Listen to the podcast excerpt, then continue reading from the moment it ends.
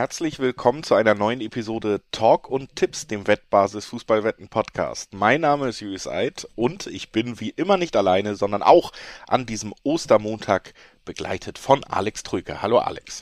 Hallo Julius, frohe Ostern. Schöne Oster-Sonderfolge Talk und Tipps, denn englische Woche heißt viel Fußball in vielen verschiedenen Ligen und Wettbewerben. Und da dachten wir uns an Ostern, dann machen wir ein kleines Osterspecial. Genau, es äh, stehen nämlich wirklich in verschiedenen Pokalwettbewerben oder dann in englischen Wochen von Top-Ligen einige spannende Spiele auf dem Programm. Deswegen gibt es heute so eine kleine zum Feiertag Sonderfolge, wo wir die insgesamt sieben spannendsten Partien so mal rausgesucht haben, wirklich quer durch Europa. Wir werden nach Italien schauen, wir werden nach England schauen, nach Spanien und natürlich auch auf beide Halbfinals des DFB-Pokal. Das ist ja aus deutscher Sicht gerade quasi das Highlight dieser Woche, dass wir wissen werden, welche Vereine nach Berlin fahren dürfen und am Ende um den Pokal konkurrieren und mindestens für einen Verein ja auch die vielleicht große Chance, obwohl man nicht damit rechnet, auf Europa weiter am Leben zu halten. Wir haben ja noch einen Zweitligisten im Rennen. Also viel, viel spannende Spiele und ähm, absolute Mischung hier so, wo wir dann wirklich mal durch die ganze Woche von Montag, heute Abend, äh, Aufnahmetag bis Donnerstagabend ein paar Topspiele rausgesucht haben und über die werden wir hier sprechen, nach ein paar kurzen Hinweisen. Sportwetten sind ab 18 nicht für Minderjährige gedacht und die Angaben, die wir in diesem Podcast machen, das sind Angaben ohne Gewähr, einfach weil sich die Quoten natürlich jederzeit von Wettanbieter zu Wettanbieter noch verändern können. Zu guter Letzt, Sportwetten können Spaß, aber auch süchtig machen. Und wenn das Ganze bei euch zum Problem geworden ist, könnt ihr euch an den Support der Wettbasis für Hilfe wenden, sei es per Mail oder per Live-Chat oder ihr guckt mal auf spielen-mit-verantwortung.de vorbei. Auch da gibt es dann erste Hilfsangebote und Möglichkeiten, wie ihr das Ganze angehen könnt. So, das haben wir also auch erledigt und wir wollen eigentlich auch gar nicht lange drum rumreden. Wir starten direkt rein in unsere Besprechung. Sieben Spiele, die alle ihren Reiz haben. Das ist ja. auf jeden Fall so. Also ich meine, bei der Bundesliga-Vorbesprechung hat man ja auch manchmal so Spiele, wo man drauf guckt, Mensch, das ist Bundesliga, deswegen besprechen wir es, aber äh, die Spannung ist vielleicht nicht immer bei allen neuen Partien gleich hoch. Ich glaube, das können wir heute sagen, die Spannung ist überall hoch und das, das ist schon mal schön. Das Absolut. gilt natürlich auch für unseren Start in heimischen Gefilden. Wir fangen erstmal mit dem DFB-Pokal an und mit den beiden Halbfinalpartien, auf die wir da blicken können. Das erste dieser beiden Halbfinalpartien, das wird in Hamburg stattfinden. Und jeder, der informiert ist, weiß, da gibt es zwar zwei Vereine, die relativ groß sind, aber keinen in der ersten Liga, heißt der Zweitligist. Der HSV ist im Einsatz gegen die Freiburger und hat eben, wie gesagt, Außenseiterchancen auf den ganz großen Coup, nachdem der Aufstieg äh, so langsam außer Sicht geraten ist in der zweiten Liga. Also es kann noch trotz der erneuten ja, sage ich mal, schlechten Situation in der Tabelle in der zweiten Liga, könnte das die beste HSV-Saison seit Menschengedenken werden, so gefühlt.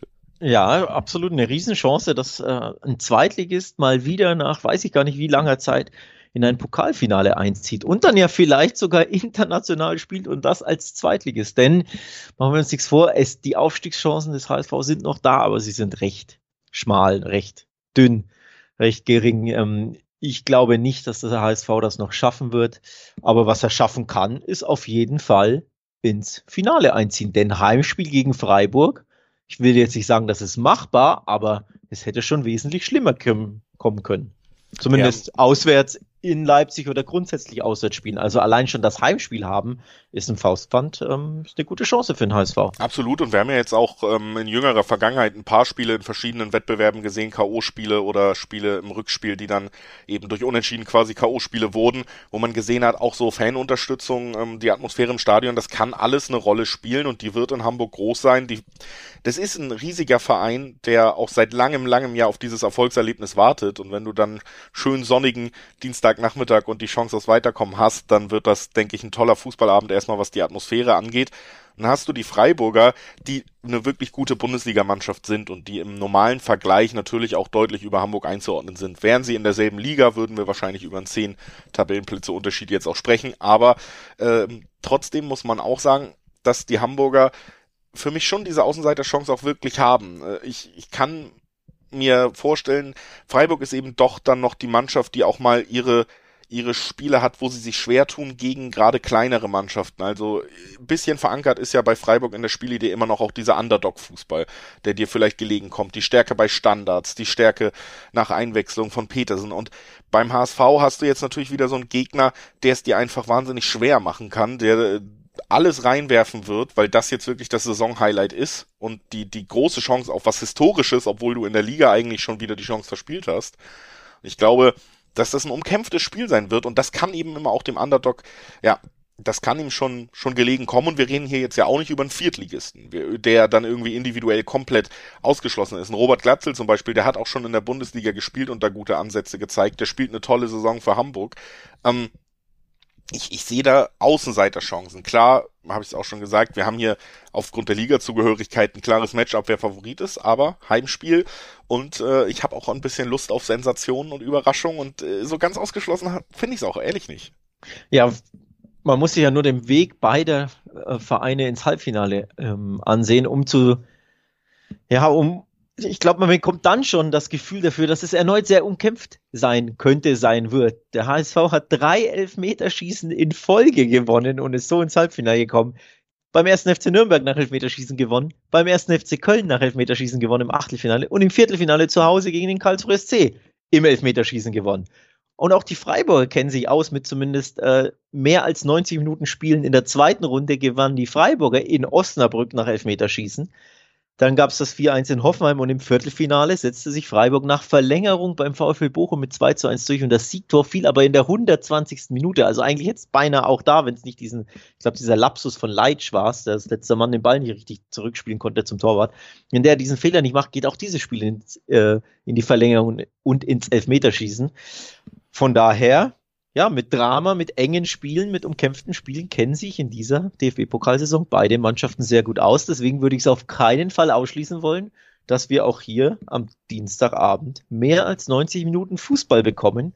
Sprich, dass der Tipp dann am Ende womöglich ein Unentschieden sein könnte würde ich mich absolut anschließen. Halte ich tatsächlich auch für wahrscheinlich, dass wir eben hier ein so umkämpftes Spiel sehen, dass wir das nicht in 90 Minuten entschieden haben. Und äh, das Unentschieden wäre tatsächlich auch mein naheliegender Tipp schon fast gewesen, weil ich ähm, wirklich ja, mir gut vorstellen kann, dass wir da in die, in die Verlängerung gehen. Zusätzlich auch aus eigener Erfahrung, ich muss beruflich dieses Spiel betreuen. Das bedeutet eigentlich, es geht immer in die Nachspielzeit. Äh, damit du schön lange Feierabend. Genau, genau, ja. damit du schön lange die Nacht durcharbeiten musst. Genau. Ähm, ja, würde, würde irgendwie passen tatsächlich. Nee, aber es würde auch zu dieser Pokalsaison passen irgendwie. Ne? Das, das ist der Favorit, der ja ganz klar Freiburg ist. Ähm, dass es der Favorit eben sehr schwer hat und erneut, dass er nachsitzen muss, dass er vielleicht dann am Ende wahrscheinlich schon das bessere Ende für sich hat. Das ist zumindest mein Gefühl, auch wenn das im Pokal ja nichts bedeuten muss.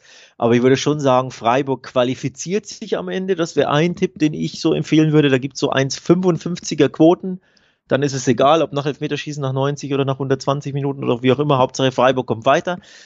Ähm, auf, da ist man, ja, auf der sicheren Seite kann es ja nicht sein, weil es ein Pokalspiel, aber zumindest auf der sichereren Seite, als wenn man sagt, Freiburg gewinnt im Dreiweg, wobei da natürlich die Zweierquoten interessant sind. Favoritentipp mit Zweierquoten, Erstligist gegen Zweitligist, schon auch interessant irgendwo, ne? Ist es auch und äh, wäre, glaube ich, auch eigentlich der naheliegendste Tipp um einfach mal zu sagen, man kriegt eine gute Quote auf jemanden, der jetzt sogar eine Liga höher spielt, das muss man auf jeden Fall erwähnen. Aber ich habe jetzt verschiedene Gründe genannt, die bei mir auch vielleicht dann persönlicher Natur sind, aber ich, ich bin beim Unentschieden. Ich äh, sage, wir sehen hier über 90 Minuten im Volkspark und äh, gehen weiter in ein ähnlich äh, traditionelles äh, Stadion der deutschen Fußballgeschichte. Wir gehen nach Leipzig. Dort, Die Überleitung äh, war holprig. Wartet der, dort wartet der vermeintliche Top-Favorit in ja. diesem Pokal ja. auf ein Nicht nur der vermeintliche. Gegner. Nicht nur der vermeintliche. Oder der Top-Favorit, der noch verblieben ist, die Leipziger, die ja auch herausragend im Moment die beste Bundesligamannschaft sind, was das haben wir auch schon oft hier rausgestellt. Die spielen gegen Union Berlin. Union Berlin ist aber tatsächlich natürlich, man kann sowieso immer dieses klassische, ist schon mal ein unangenehmer Gegner. Mhm. Und die mhm. sind auch zurück in Form gekommen. Ne? Die letzten Spiele in der Bundesliga Absolut. wurden wieder gewonnen. Du hast dich mit einem deutlichen und starken Derby-Auftritt auch nochmal äh, mental gut gepusht. Und ähm, jetzt musst du natürlich sagen, das darf man auch nicht unterschätzen, dass, dass hier natürlich du kannst bei beiden Vereinen sagen, etwas komplett historisch, Historisches möglich ist, aber ähm, vielleicht interessiert es bei dem einen Verein mehr Leute mit mehr Inbrunst, sagen wir es so. Das, das kann sein, das kann sein. Ähm, Ein bisschen schade finde ich es, dass das Spiel nicht an der alten Försterei stattfindet. Dann wäre es noch kribbelig. Dann wäre es wirklich super, super, super eng, glaube ich. Vor allem wäre dann die Stimmung grandios. Ähm, und das wäre dann ein richtiger Pokalfight. Natürlich kann der trotzdem kommen, aber dadurch, dass das Spiel in Leipzig ist, ist da Leipzig schon der glasklare Favorit zeigen natürlich auch die Quoten. Ähm, 1,45er Quoten im Schnitt, das ist nicht sonderlich prickelnd, logischerweise. Ähm, ich kann es aber verstehen. Leipzig jetzt auch wieder ein Ausrufezeichen gesetzt, ne, bei Leverkusen am Sonntagabend gewonnen. Aber auch die Unioner, kleines Ausrufezeichen, nämlich Barca-Besieger Eintracht Frankfurt 2 zu 0 geschlagen. Also du hast es angesprochen, Union ist richtig gut drauf. Schade, wie gesagt, ist, dass er nicht zu Hause spielt, weil dann hätte ich wirklich hoff, auch ein bisschen mehr Hoffnung, dass Union da den, den Favoriten ja nicht nur ärgern kann, weil ärgern können sie jeden, aber dass sie am Ende vielleicht auch weiterkommen. Da fehlt mir ein bisschen die Hoffnung darauf, eben weil das Spiel in Leipzig stattfindet. Ja, es ist tatsächlich ja, man muss trotzdem auch natürlich bei Leipzig immer sagen, und das ist jetzt auch neben den kleinen Spitzen, die ich da eben ähm, drinne hatte, natürlich muss man trotzdem auch sagen, Leipzig ist jetzt nicht bekannt als, und das sage ich jetzt erstmal wertfrei, als der ganz große Hexenkessel. Ne, das ein ausverkauftes HSV-Stadion bei einem Traditionsverein, das kann eine Wucht ent, entwickeln, ja. so. Das äh, sage ich jetzt einfach mal aus der Erfahrung der letzten fünf, sechs Jahre, äh, ist in Leipzig nur bedingt möglich. Und ähm, das ist vielleicht dann auch der kleine Vorteil, dass wir hier ja trotzdem einfach ein Spiel sehen, wo eine Mannschaft unwahrscheinlich viel mehr Ballbesitz haben wird und dann eben aber auch diese diese unfassbare Klasse in diesem Ballbesitz hat. Also wir reden ja auch über eine Mannschaft, die einfach dann in der Lage ist, diesen Ballbesitz auch umzumünzen und das im Notfall auch mit individuellen Aktionen. Man kann es in dieser Saison einfach nicht. Der beste Spieler dieser Saison ist Christopher Nkunku für mich. Ähm, kann man eigentlich nicht oft genug erwähnen wie stark der auch ist, weil ja auch andere Bundesligaspieler für den Sommer für hunderte Millionen gehandelt werden und da taucht der Name eigentlich gar nicht so oft auf, ähm, was bewundernswert ist, aber so ein Spieler kann auch eine Union-Abwehr in Einzelsituationen einmal knacken und dann ist immer die Frage, kann Union irgendwie zurückkommen? Kann Union es tatsächlich schaffen, auch ein Unentschieden zumindest zu erreichen über 90 Minuten, wenn sie einen Gegentreffer oder zwei kassiert haben? Ne? Ist, ist Union offensiv gerüstet auch?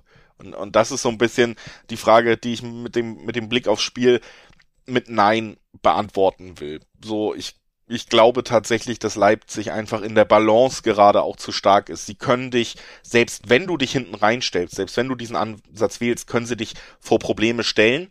Und wenn du diese Probleme erstmal hast, dann öffnest du Leipzig nur noch Tür und Tor. Also, wie kannst du zurückkommen? Ich, ich sehe Leipzig immer noch als Team, was dann im Finale, man hört's raus, ich glaube, sie kommen weiter, vielleicht Probleme kriegt, weil vielleicht sich nicht ganz so eine ganz besondere Dynamik entwickeln kann, die Spieler entscheiden kann wie bei anderen Vereinen, aber ich glaube, diese Pflicht, sie sind auch zu konstant, sie erledigen alle ihre Aufgaben, auch in der Euroleague, wo deutsche Mannschaften immer Probleme haben, wo so ein Klassiker wäre, 1-1 im Hinspiel gegen Atalanta, dann musst du nach Italien, da fliegst du dann doch irgendwie raus und alle sagen Schande, Schande. Und im Moment dieses Leipzig, nee, das fährt dahin und erledigt den Job, ne? Und ich, ich kann mir nicht vorstellen, dass sie das jetzt hier gegen Union nicht schaffen. Auch ehrlich gesagt auch über 90 Minuten. Ich, ich glaube, das wird der kürzere Abend, der Mittwoch. Das glaube ich, kann ich mir auch sehr, sehr gut vorstellen. Also, dass sie weiterkommen, die Quoten, ich lese nur mal vor, 1,20 aufs Weiterkommen Leipzig. Deswegen, das ist eine klare Sache bei den Wettanbietern. Ich glaube auch, es wird grundsätzlich, ja, vielleicht nicht eine klare Sache vom Ergebnis her, aber zumindest habe ich keinen Zweifel, dass Leipzig weiterkommt und auch, wie du, wie du sagst, ich glaube auch nach 90. Ähm, ich glaube natürlich trotzdem, dass Union es ihnen schwer machen wird, weil Union grundsätzlich alles raushauen wird, das sowieso, aber auch weil sie gut drauf sind. Und deswegen mein Tipp ist etwas, was ich ziemlich gerne tippe, wenn ich glaube, ja, die andere Mannschaft, die kann dir schon wehtun, der Favorit setzt sich am Ende aber trotzdem durch, sprich, Leipzig gewinnt und beide treffen, ist eine, ein Tipp, den ich sehr interessant finde, denn bei BWin gibt es eine Dreierquote darauf. Ja. Und ich finde das einfach lukrativ. Natürlich ist es immer ein bisschen riskant zu sagen, auch die Auswärtsmannschaft trifft, denn am Ende kann es natürlich auch 1-0, 2-0 ausgehen, dann ist der Favorit weiter, etc. etc. Aber die Quote macht für mich so interessant, dass ich sage, ich gehe da ein bisschen ins Risiko. Ich glaube, Union ist so gut drauf, dass die das eine Tor schießen können. Und es ist ja auch ein K.O.-Spiel. Ne? Da entwickeln sich ja auch Dynamiken auf dem Feld. Also du kannst ja auch bei, wenn Leipzig 2-0 führt nach 45 Minuten, dann gibt es für Union, auch wenn sie es vielleicht normalerweise anders angehen würden, keine andere Möglichkeit mehr, als wirklich deutlich offensiver ranzugehen und dann kann dieses Tor auch eher nochmal fallen. Ähm, und gehe ich auch von aus und finde deshalb auch zusätzlich noch interessant, dass du auch schon für den Tipp über 2,5 Tore kriegst du 1,8er Quoten. Das finde ich tatsächlich auch nicht uninteressant, weil wäre bei deinem Tipp ja eingeschlossen schon direkt, egal welches Ergebnis, Minimum 2,1 sind drei Tore, über 2,5. Und andererseits hast du gleichzeitig auch einfach mit Leipzig natürlich so eine starke Offensive, dass du selbst denen vielleicht an, an guten Abenden drei Tore zutrauen würdest. Ne? Also deswegen die 1,8er-Quote in dem Fall relativ hoch angesetzt und erwähnenswert, würde ich auf jeden Fall auch nochmal so mit ins Rennen werfen. Ansonsten natürlich auch deine Tipps naheliegend und äh, gefallen mir sehr gut und würde sagen, ja, damit schließen wir erstmal. Ich hoffe, wir sehen den HSV im Finale, sage ich nochmal aus persönlicher Sicht. Ich bin sehr aha, gespannt. Aha. Werden wir, werden wir drüber sprechen, aber ich hätte so Bock auf die Situation, dass es dann wirklich einfach diese, äh, auf einmal, was, die spielen jetzt Euroleague, das wäre wirklich, und da, da werden wir dann auch jedes Euroleague-Spiel vom HSV mitnehmen in der nächsten Saison hier in diesem Podcast. Das sage ich schon mal so, wie es ist. Finde ich ganz fantastisch, wenn du dann drauf gucken musst, irgendwie, äh, ja, Barca, HSV oder so ausgelost, wieder irgendwelche, na gut, Barca schafft vielleicht die Champions League noch, aber ähm, irgendwelche ganz großen Namen und dann guckst du zurück, wie sie gegen Sandhausen gespielt haben, um, um die Stimmung zu finden. ja, oder wie, wie sie gegen Sandhausen am Wochenende spielen ja. müssen. Ne? Du spielst, äh, weiß ich gar nicht, wer da, wer da, du spielst in Rom am Donnerstag und am Sonntag in Sandhausen. genau, so, das ist einfach, das ist einfach fußballromantisch toll und deswegen, ich hoffe drauf, aber wir werden sehen. Wir gehen jetzt weiter erstmal in äh, das Mutterland dieses wunderschönen Sports. Wir gehen nach England, da wollen wir über zwei Partien sprechen, denn wir haben in England bei der Premier League eine englische Woche.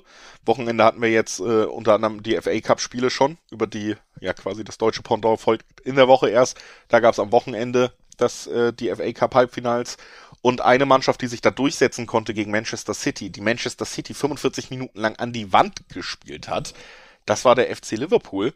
Die sind mit 3 zu 2 am Ende weitergekommen und die spielen jetzt in der Liga gegen den eigentlich großen Rivalen aus Manchester.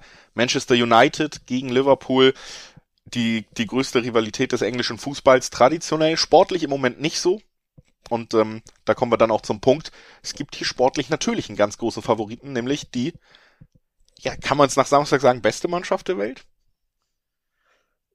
Ja, ist natürlich immer highly subjective, ne? Dazu sagen, wer ist die beste Mannschaft? De facto ist die beste Mannschaft der Welt, die, die den Club World Cup gewinnt, das ist Chelsea, also auf dem Papier, ne? Aber formmäßig ist Liverpool für uns beide ja, Top 3 mindestens aktuell ähm, mit Man City natürlich. Ähm, das sind so meine Favoriten, was so aktuell ne, die beste Form. Ja, deswegen habe ich aber darauf angespielt, Monaten. weil sie eben City doch auch sehr verdient haben, ja, ja. besiegt haben. Die, genau, genau, Spiel, ne? klar.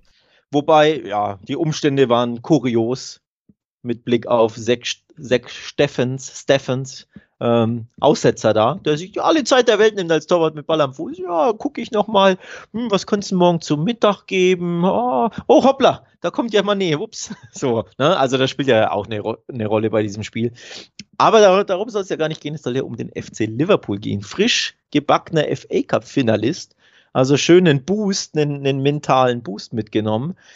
Und jetzt geht's gegen den Erzrivalen Manchester United um sehr, sehr, sehr, sehr, sehr, sehr, sehr wichtige drei Punkte im Kampf um den Titel. Da ist ja auch noch alles möglich. Da ist man ein Pünktchen hinter Man City. Sprich, aus Liverpool Sicht drei Punkte absolute Pflicht gegen ein, ja, durch die Liga schlingerndes Man United, die aber genauso nicht nur ein Punkt, sondern am besten drei Punkte benötigen, denn die wollen am Ende Platz vier.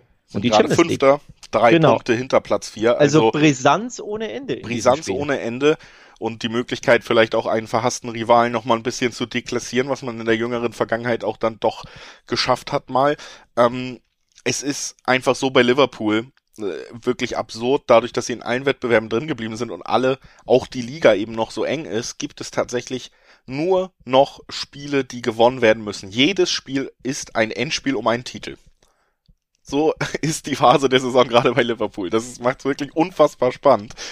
Ähm, und was halt wirklich krass ist, und das haben sie ja auch in der jüngeren Vergangenheit bewiesen, ich habe es hier auch schon öfter so gelobt bei diesem Verein, ist, dass sie es so oft oder eigentlich immer schaffen, diese, diesen Ansprüchen gerecht zu werden. Und dann hast du auch mal nicht so schöne Spiele da drin, klar. Dann hast du wieder berauschende Spiele da drin, aber Niederlagen, die hast du nicht.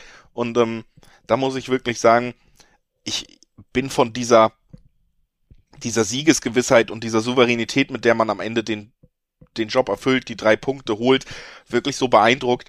Und dann hast du eben auf der anderen Seite, anderen Seite in Manchester United, was auch unter Rangnick einfach ganz oft, also ganz große Schwächen offenbart. Sie haben jetzt am Wochenende mal wieder gewonnen, weil Cristiano Ronaldo mal wieder einen guten Tag hatte, drei Tore geschossen gegen Norwich, aber zwischenzeitlich stand es wieder 2-2 und ja. das ist ja auch einfach, ist gegen, gegen Norwich, ne? Das ist einfach. Es gibt bei, bei Manchester United in keinem Spiel es gibt kein Spiel, wo sie nicht diese Phasen haben, wo sie den Gegner regelrecht einladen. Du hast einerseits dann diese individuellen Aussetzer von der nicht so gut äh, besetzten Verteidigung da teilweise oder formschwachen Verteidigung einfach.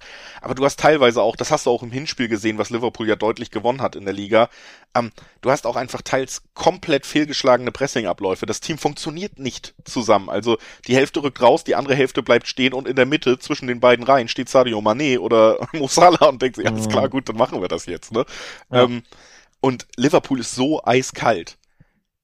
Wenn ein Team dir das anbietet, die bieten wahrscheinlich mehr an als ein gut aufgelegtes Burnley, was sich einfach nur hinten reinstellt. Ne? Deswegen, ich sehe hier Liverpool klar im Vorteil. Ja, verständlicherweise die Formkurven beider Mannschaften ähm, gehen komplett auseinander. Liverpool mit Ausnahme des 2 zu 2 gegen Manchester City am, am vergangenen Wochenende, also jetzt dem Wochenende davor, waren ja reihenweise Siege, ich glaube neun am Stück oder irgendwie sowas in, der Premier League und teilweise, ich glaube sieben von neun waren ja zu null, ne? so ungefähr. Also das, besser kannst du ja nicht drauf sein und gleichzeitig Manchester United, die schlingern ja durch die Liga. Ja, jetzt gab es das 3 2 gegen Norwich von dir angesprochen, davor haben sie bei Everton, dem dritt, viertletzten 0-1 verloren. Gegen Leicester gab es ein 1-1, gegen Tottenham ein Topspiel, ein sehr wichtiges 3-2 verloren. Äh, 1-4 gegen City und jetzt kommen die Spiele, die du auch so thematisiert hast, vor allem gegen Gegner. 0-0 gegen Watford, 1-1 gegen Southampton und 1-1 gegen Burnley. Also allein diese drei Ergebnisse, auch wenn die natürlich jetzt ein bisschen schon her sind, ein paar Wochen, aber die zeigen das ja schon auf, ne? wenn du gegen Burnley, Southampton, Watford und Everton nicht gewinnen kannst, mache ich mir nicht so viel Sorgen, dass du dieses Liverpool jetzt ähm, ja nicht nur nicht schlagen kannst, sondern dass du auch Probleme haben wirst, zumindest den einen Punkt ähm, an der Enfield Road on top noch ja. zu entführen. Also ich bin nicht sonderlich guter Dinge. Ja, und bei Liverpool klappt im Moment in dieser Saisonphase auch so vieles, was klappen muss, wenn du auch sagst, okay, manchmal ist die Belastung hoch, nicht jedes Spiel ist ein Spektakel, aber dann hast du jetzt auch einmal, der eigentlich die ganze Zeit nur zweite Reihe war, ein Ibrahima Konate, den du schon im letzten Sommer geholt hast, der hat jetzt in den letzten vier Spielen vier Tore erzielt. Also ähm, per Kopf alle nach Standards, aber auch Standardstärke, das ist es ja. Liverpool braucht nicht dieses Spiel, in dem sie wirklich ihr absolutes Feuerwerk abfeuern. Sie brauchen die Kontrolle, die werden sie haben, weil äh, auch United wieder versuchen wird, eher zu kontern gegen einen solchen Gegner. Sie brauchen eine gute Restverteidigung, das klappt oft sehr gut. Sie haben auch im Moment, würde ich sagen, gerade im 1 gegen 1 den vielleicht besten Torhüter, auch von der Form her. Alisson, äh, Stürmer läuft auf Alisson zu, das ist eine 50-50-Situation, wo es bei anderen vielleicht eine 30-70 oder so wäre zumindest. Ähm, da klappt so viel in den Grundabläufen und da ist Manchester United einfach dieses Level weg. Deswegen konkurrieren sie auch nicht mit City und mit Liverpool in der Liga, weil diese Konstanz, diese absoluten Basics auf dem höchsten Niveau ohne Aussetzer, die hat Liverpool und die werden sie ja auch nicht gegen United leisten. Und dann, ja, hat Cristiano Ronaldo, der auch mal drei Tore schießen kann in einem Spiel immer noch, vielleicht aber mittlerweile dann auch eben immer mal sein Pulver verschossen und macht das nicht mehr jedes Wochenende.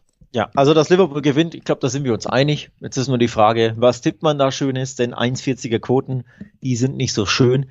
Ich habe mir rausgesucht, Liverpool gewinnt und jetzt Achtung, entweder over 2,5, das ist so der Safety-Tipp, oder die Kombi Liverpool gewinnt und mehr als 3,5 Tore. Begründung, nicht nur weil Liverpool grandios drauf ist und weil sie zu Hause spielen und weil sie eine gewisse Angriffsstärke äh, per se haben, sondern letzten beiden Spiele in diesem Derby, äh, Derby hätte ich jetzt fast gesagt, weiß nicht, kann man das Derby nennen? Ich glaube nicht. Ne? Na, naja. Ähm, Gab es ein 5-0 von Liverpool und ein 4-2 von Liverpool und zwar jeweils at Old Trafford. Die letzten beiden Siege hat Liverpool Man United so richtig abgewatscht. Ja. Und deswegen könnte ich mir auch hier ein paar Türchen ähm, vorstellen. Deswegen, Liverpool gewinnt und mehr als drei, fünf Tore, da sind wir nämlich bei 92er Quoten und dann wird es halt wieder richtig interessant. Ja, oder eben, was da auch so ein bisschen mitspielt, Liverpool gewinnt Handicap. Zweierquoten bringt das. Also das wäre für mich ich auch nicke, noch. ich nicke anerkennend. Ja. Ich nicke anerkennend. Habe ich mir jetzt gar nicht ausgesucht. Ähm, aber ja, ich, ich überprüfe und äh, hebe den Daumen. Tatsächlich Zweierquoten aufs Handicap. Also so ein schönes 2-0, 3-0, 3-1. Ja. Da musst du ja nicht mal gegen dieses schlingernde Man United musst du ja nicht mal deinen Sahnetag erwischen, um irgendwie 2-0, 3-0, 3-1 zu gewinnen. Ne?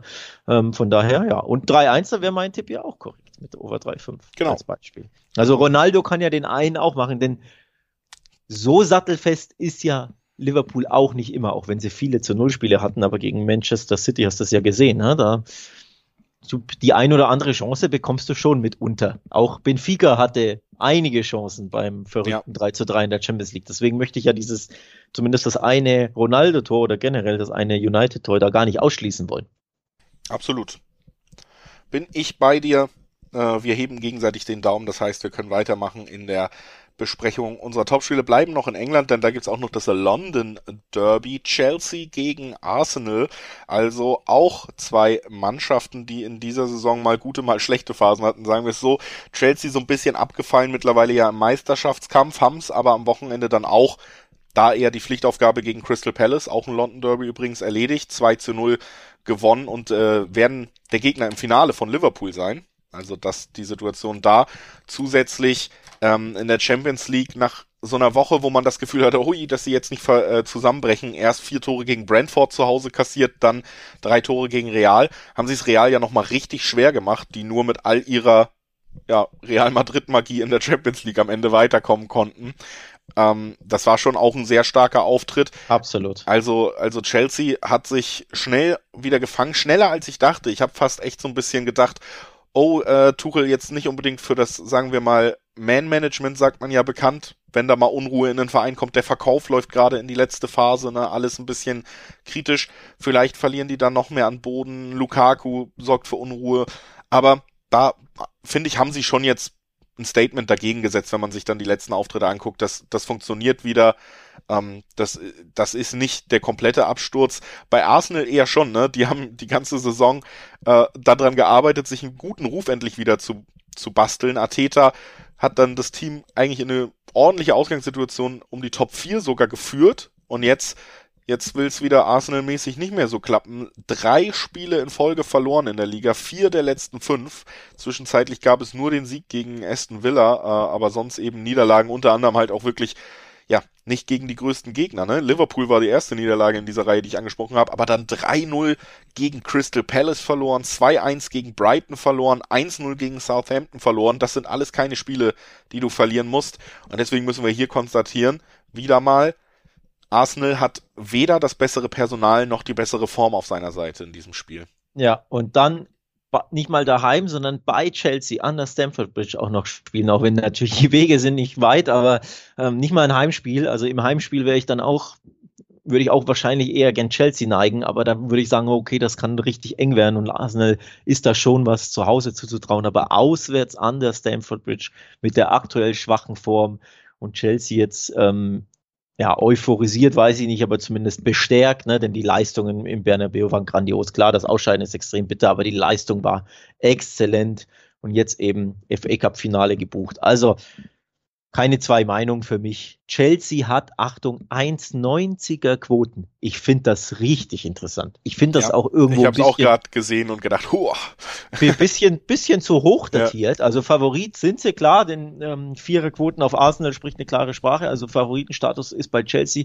Aber bei mir sind die Quoten grundsätzlich höher als erwartet und deswegen sage ich, da muss ich nicht lang suchen. Heimsiegtipp, schön normaler Dreiweg, 1,90. Eingeloggt, Herr Eid. absolut. Also fast schon vorstellbar, dass es eine kleine Demonstration werden könnte und wenn wir 1,90er am Dreiweg haben, jeder, der Bock auf Risiko und hohe Quoten hat, sollte da mal Richtung Handicap schielen, denn das wird sich dann natürlich direkt richtig lohnen, aber ich bin da auch natürlich völlig bei dir, dass, dass diese Quote ja, das Risiko ist es äh, gar nicht wert unbedingt beim Handicap, weil die Quote so schon attraktiv genug ist und hier gibt's glaube ich auch wirklich in, wenn du dir die letzten Wochen, die letzten Spiele anguckst und ich habe ja gerade auch nochmal genannt, gegen wen Arsenal schon große Probleme hatte, dass Tuchel Chelsea ist, wenn es in halbwegs guter Verfassung ist, einfach auch souverän. Ja. So, und die werden hier nichts anbrennen lassen bei diesem Heimspiel und äh, mal wieder wird man sehen, Arsenal braucht noch brauchen noch länger in der Entwicklung und dann können sie hoffentlich auch wieder da irgendwann oben mitmischen. Aber noch gehören sie nicht zur Spitze in der Premier League. Und das äh, wird man hier auch wieder sehen. Das glaube ich auch. Damit verlassen wir England jetzt und gehen äh, weiter nach Spanien. Da haben wir am Donnerstag zumindest ein klangvolles Duell der englischen Woche in La Liga. Es sind deine ja, Katalanen, die müssen zu Real Sociedad reisen, Barca. Und ähm, ja, gerade aus deutscher Sicht äh, lohnt es sich vielleicht auch nochmal über Barca zu sprechen. Da gab es ja ein Eindrücke, die so ein bisschen wieder eingerissen haben, was man nach dem Klassiko eigentlich schon gedacht hat, nämlich Barca ist zurück auf Weltklasse-Niveau, ne? Ja, möchte ich aber nicht drüber sprechen, um ehrlich zu sein. Ähm, nee, war natürlich ein Schlag mit, äh, ja, die Umstände dieser überraschenden, absolut überraschenden 2 zu 3 Niederlage, dieser Sensation aus Eintracht-Sicht, die war natürlich besonders und nicht alltäglich mit diesen ja gut 30.000 Eintracht-Fans im Stadion. Das war einfach ähm, ein Ausrutscher, so möchte ich es mal nennen, ähm, aus FC Barcelona Sicht. Aber zieht dir natürlich komplett den Stecker, denn die Form ist ja grundsätzlich eigentlich super gewesen. Ähm, ist ein Stimmungskiller absolut und das äh, Donnerstagabendspiel ist halt richtig, richtig, richtig schwer. Es geht zum Tabellensechsten, der aber zu Hause unbequemer nicht zu bespielen sein könnte, denn jetzt kommt's. Achtung, in 16 Heimspielen von Real Sociedad im Anoeta hat Real Sociedad wie viele Tore kassiert? Was glaubst du? Ich formuliere es als Frage. 16 Heimspiele, wie viele Gegentore? 10. Sechs. Sechs Gegentore in 16 Heimspielen. Es ist unglaublich. Also die kassieren einfach keine Gegentore Real Sociedad. Sie gewinnen gar nicht mehr so viele Spiele davon. Neun gewonnen, sieben nicht gewonnen von ihren 16 Heimspielen. Also die, die Heimbilanz ist gar nicht so prickelnd, natürlich absolut passabel und schwer zu schlagen, aber bei nur sechs Gegentoren gar nicht so prickelnd, aber eben, sie lassen nichts zu. Also da gibt es halt häufig das besagte 1-0 oder natürlich auch ein 0-0, auch am Wochenende wieder 0-0 gegen Betis. Das wird kribbelig und schwer für den FC Barcelona, glaube ich. Ja, und das ist auch so ein bisschen die Frage, die man sich jetzt stellen muss, und da ist natürlich äh, auch immer deine äh, Sicht, wenn du das alle, du bist ja sehr nah dran bei dem Verein. Wir haben ja vor dem, vor den Barca oder vom Rückspiel gerade Barca Frankfurt schon in unserer Vorbesprechung zum Europapokal gesagt, ja, so ein bisschen hat man den Flow nach der Länderspielpause wieder verloren. Dieser absolute ähm, ja, Aufwind, den man davor gespürt hat. Wir haben über die Serie von, was weiß ich, wie vielen Spielen, die man innerhalb von 90 Minuten nicht verloren hat, äh, die es da gab, gesprochen. Wir haben ähm, gesagt, äh, der Klassiko als quasi erster Höhepunkt, aber dann gab es diese Pause und dann haben wir ja auch in der Liga drüber gesprochen. Gut, sie haben wieder gewonnen, aber auch nur 3-2 und sehr knapp und sehr spät. Und jetzt auch gerade ähm, ja, ich, es wird auch über Fans geredet und Atmosphäre kann in so einem besonderen Spiel auch irgendwas sein, aber man muss ja auch sagen, dass man, also in der Gesamtheit und der Qualität, die die Spieler da auf dem Platz waren, muss man nicht 3-0 nach einer Halbzeit zurückliegen und auch wirklich so verschlafen, ähm, verschlafen agieren teilweise. Also so ein bisschen scheint die Luft wieder raus. Und das ist jetzt auch die große Frage. Sind, was für ein Barca sehen wir denn wahrscheinlich da? Eines, was sich eben doch wieder mit diesem Problem der letzten Spiele auch weiter herumschlagen wird, dann wird es unfassbar schwer, bei Real Sociedad überhaupt eben diese drei Punkte mitzunehmen. Du hast es angesprochen, dann wird es ein 0-0, ne? Oder sehen wir das Klassiko Barca, dann wird es vielleicht auch doch noch das 0-1, so. Ja, ähm, also im Anueta grundsätzlich fühlen sie sich nicht wohl. Da gab es reihenweise Punktverluste und Niederlagen in den letzten ähm, ja, zehn Jahren. Also immer wieder Ausrutscher. Ähm, es ist grundsätzlich für Barca eben kein leichtes Pflaster und ich habe es angesprochen, Real Sociedad ist eine Mannschaft, die unbedingt nach Europa will, ähm, die um ja sogar noch um Platz 4 kämpft. Also die Champions League, ich glaube, für die Champions League wird es am Ende nicht ganz reichen, aber zumindest Platz 5 oder 6, also Europa oder Conference League, sprich, die brauchen die drei Punkte unbedingt oder zumindest den einen.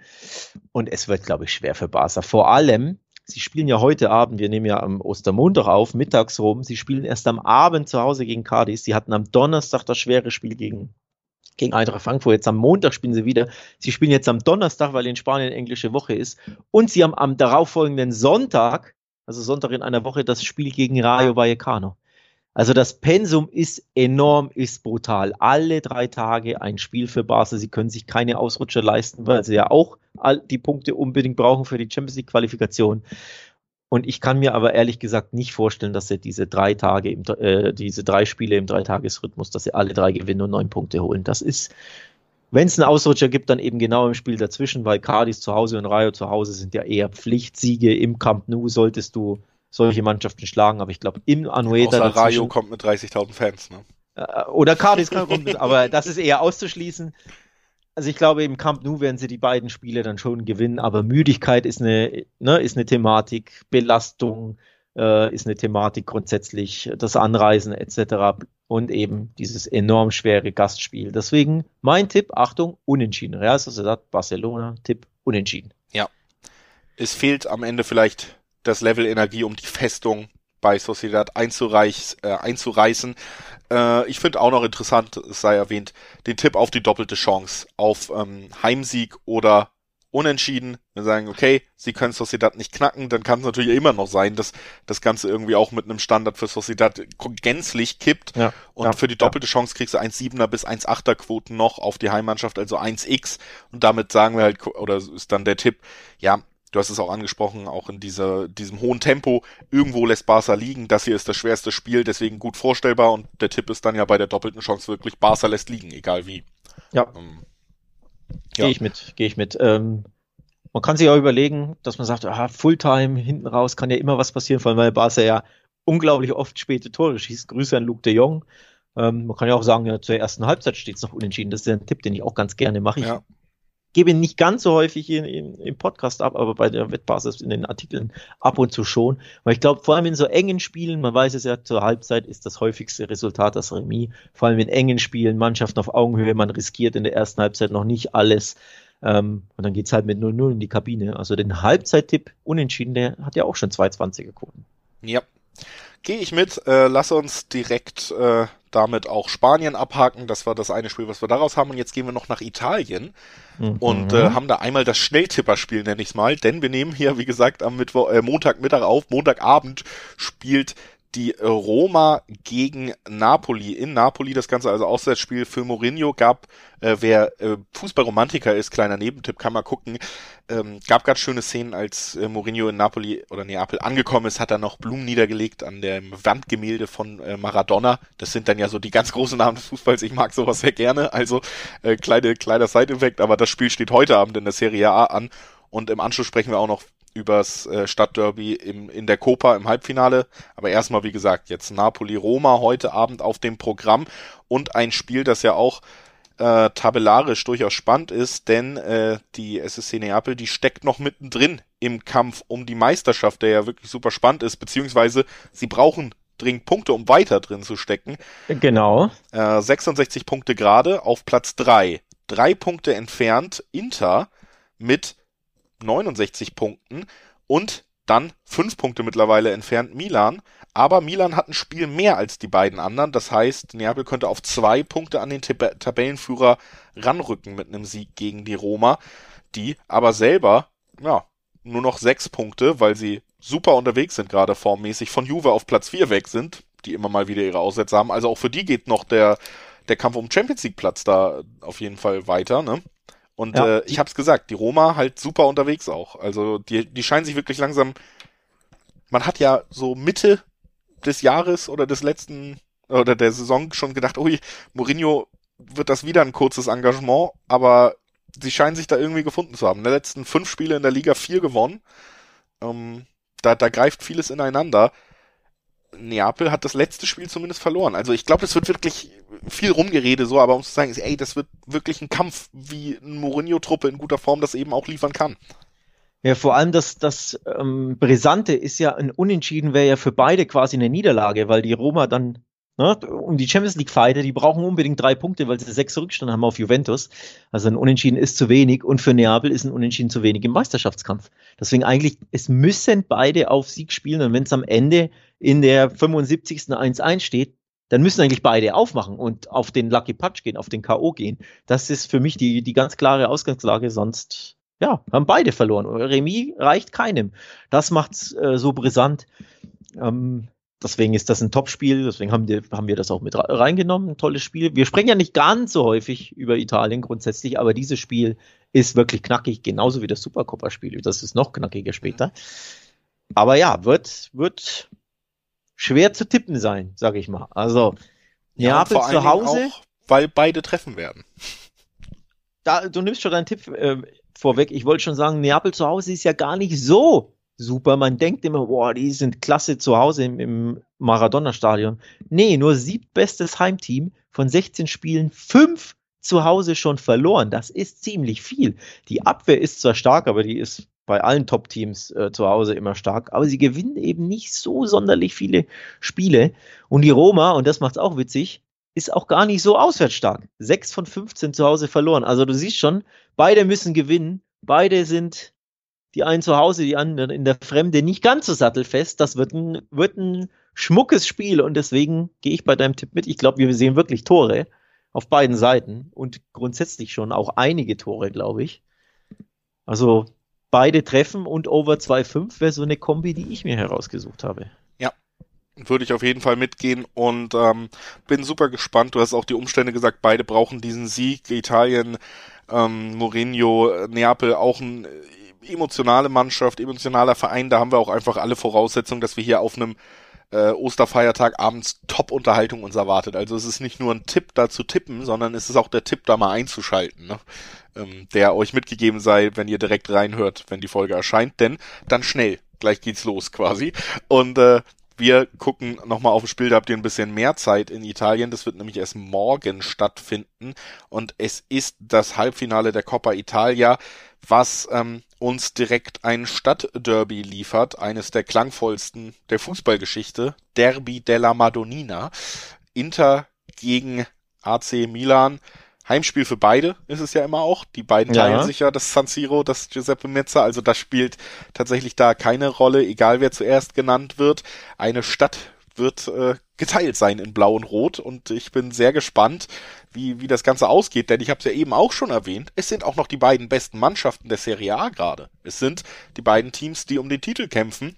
Interessanterweise war da eine halbe Saison Inter ja nochmal deutlich besser unterwegs, ist jetzt aber schon deutlich hinter die AC gefallen, die nochmal richtig Gas gibt und sich wirklich komplett gefunden zu haben scheint zum, zum richtigen und wichtigen Zeitpunkt einer Saison. Und jetzt haben natürlich beide nicht nur die Möglichkeit, ins Finale einzuziehen und einen Konkurrenten zu schlagen, den Stadtrivalen zu schlagen, sondern sie haben natürlich auch die Möglichkeit, nochmal ein Statement Richtung Meisterkampf zu setzen. Das ist ja auch am Ende, wenn es so eng beieinander ist, wir gehen in den Endspurt, dann äh, reden wir auch über Spiele im Kopf, ne? Und äh, ja. deswegen, ich hab Bock. so, also. Das, das macht's ja so brisant. Es ist tabellarisch gesehen der erste gegen den zweiten, also die beiden Top-Favoriten auf den Titel, die vielleicht den Titel unter sich ausmachen. Wenn nämlich, wenn Neapel jetzt gegen Rom nicht gewinnt, wird das höchstwahrscheinlich genauso sein. Und die treffen sich jetzt in der Copa einfach mal. Und der eine kann dem einen richtig einen mitgeben, also auch einen emotionalen, moralischen Tiefschlag in der Meisterschaft ähm, setzen. Das ist ja das, das Spannende. Und das Hin, es ist ja Hin- und Rückspiel in der Supercoppa, äh, in der, in der Coppa Italia, sorry, ähm, im Halbfinale. Davor alle Runden ein Spiel, aber jetzt Hin- und Rückspiel und das Hinspiel endete 1 zu 1. Äh, 0, nee, sorry, endete 0 zu 0. So. Also nichts passiert, alles drin super Brisanz, tab äh, tabellarisch gesehen mit Blick auf, auf die Serie A, mit Blick aufs Hinspielergebnis, das 0 zu 0 endete, ist alles möglich. Dazu hast du sowieso schon, dass es ein Derby ist, macht es ja auch immer brisanter, grundsätzlich äh, unabhängig von, von irgendwelchen Tabellensituationen. Also viel mehr kann in so einem Pokal-Halbfinale ähm, ja gar nicht stecken. Das wird hitzig, das wird knackig. Und ganz ehrlich, ich habe absolut keine Ahnung, was ich da tippen soll. Ja, ich bin ähm, zumindest auch ein bisschen unzufrieden mit den Quoten, die wir gerade haben, um das mal zu sagen. Denn da haben wir ja eigentlich den klaren Favoriten mit Inter, ne? Und da gibt's wenig Anhaltspunkte für mich, so eine klare Unterscheidung zwischen den beiden Mannschaften ja, zu haben. Ja. Du hast Zweierquoten auf Inter, drei Fünfer bis drei Siebener Quoten auf die AC, was den Quotenverhältnissen entspricht wie Zweitligist Hamburg gegen Erstligist Freiburg. Verrückt. Ähm, Verrückt. Ungefähr, ja. ja ungefähr. Tatsächlich, kommt ungefähr hin. Und das in einem Spiel, was ja erstens sowieso schon auf Augenhöhe stattfindet und dann durch die besonderen Umstände ja auch noch ja. emotional noch mal enger zusammengerückt ja. wird. Also ein Kantersieg für einen der beiden Teams ist hier für mich ganz weit weg. Das Hinspiel hat das auch nochmal belegt mit dem äh, Remis da. Also für mich würde ich ehrlich sagen, ich hätte gern zwei 50er Quoten auf beiden Seiten zumindest erstmal gehabt und nicht ja, diesen ja. krassen Unterschied. Macht, macht für mich keinen Sinn. Ich bin da voll bei dir. Ich macht keinen Sinn, dass Internet 2 eine niedrige Zweier hat, also 2,05 ist der Schnitt und die anderen, die AC Milan hat eine 3,80er im Schnitt. Das macht keinen Sinn. Du hast es ja angesprochen. die spielen im gleichen Stadion. Es gibt ja nicht mal den Heim den ja. Auswärtseffekt. Das macht keinen Sinn. Ja, Inter ist zuletzt gut drauf, drei Spiele in Folge gewonnen, wobei zwei waren Pflichtsiege gegen äh, Spezia und gegen ähm, Hellas Verona. Ne? Dann das 1 zu 0 äh, bei Juve, das war ein Ausrufezeichen, aber grundsätzlich, äh, es gibt keinen Grund dazu, so zu sagen, hier, die einen sind der Top-Favorit. Ist ja jetzt nicht so, dass, dass die AC Milan fünf Spiele in Folge verloren hat oder so. Die haben in, äh, das letzte Spiel auch gegen Genua gewonnen. Ähm, auch davor gab es, okay, zwei 2-0 zu 0, aber trotzdem, es gibt für mich keinen Grund für diese Quoten. Ich habe schon gesagt, vom Bauchgefühl habe ich keins. Ich kann dir nicht sagen, wer warum weiterkommt. Da ist alles möglich. Das kann Inter 2-1 gewinnen, das kann in die Verlängerung gehen, es kann 0-0, 1-1 oder das kann Milan 1-0, 2-1 gewinnen. Deswegen, ich habe keinerlei Bauchgefühl beim Spielausgang, aber ich mache folgendes, ich tippe die Quoten. Ich spiele die Quote an. Weil Milan eine 3,80er Quote hat, das ist dermaßen lukrativ, gehe ich da ins Risiko und sage, Milan gewinnt nach 90 Minuten. Ja, wie gesagt, die, die Quoten locken mich zum Tipp gefühlt fast ein 50-50-Tipp, der aber anders bewertet wird. Ne? Genau, also genau. natürlich das Risiko dabei äh, auch, aber äh, quotentechnisch der deutlich interessantere Tipp. Warum, äh, wenn beides vorstellbar ist, dann kann man natürlich eher darauf gucken, was lohnt sich denn für mich mehr so. Äh, bin, kann ich schon nachvollziehen und auch um das nochmal klar zu machen mit den beiden Unentschieden von Milan, ja, die gab's jetzt in der Liga, aber wenn du nur auf die letzten fünf Spiele dann guckst, dann sind beide ja auch gleich auf. Drei Siege für Milan, drei Siege für Inter.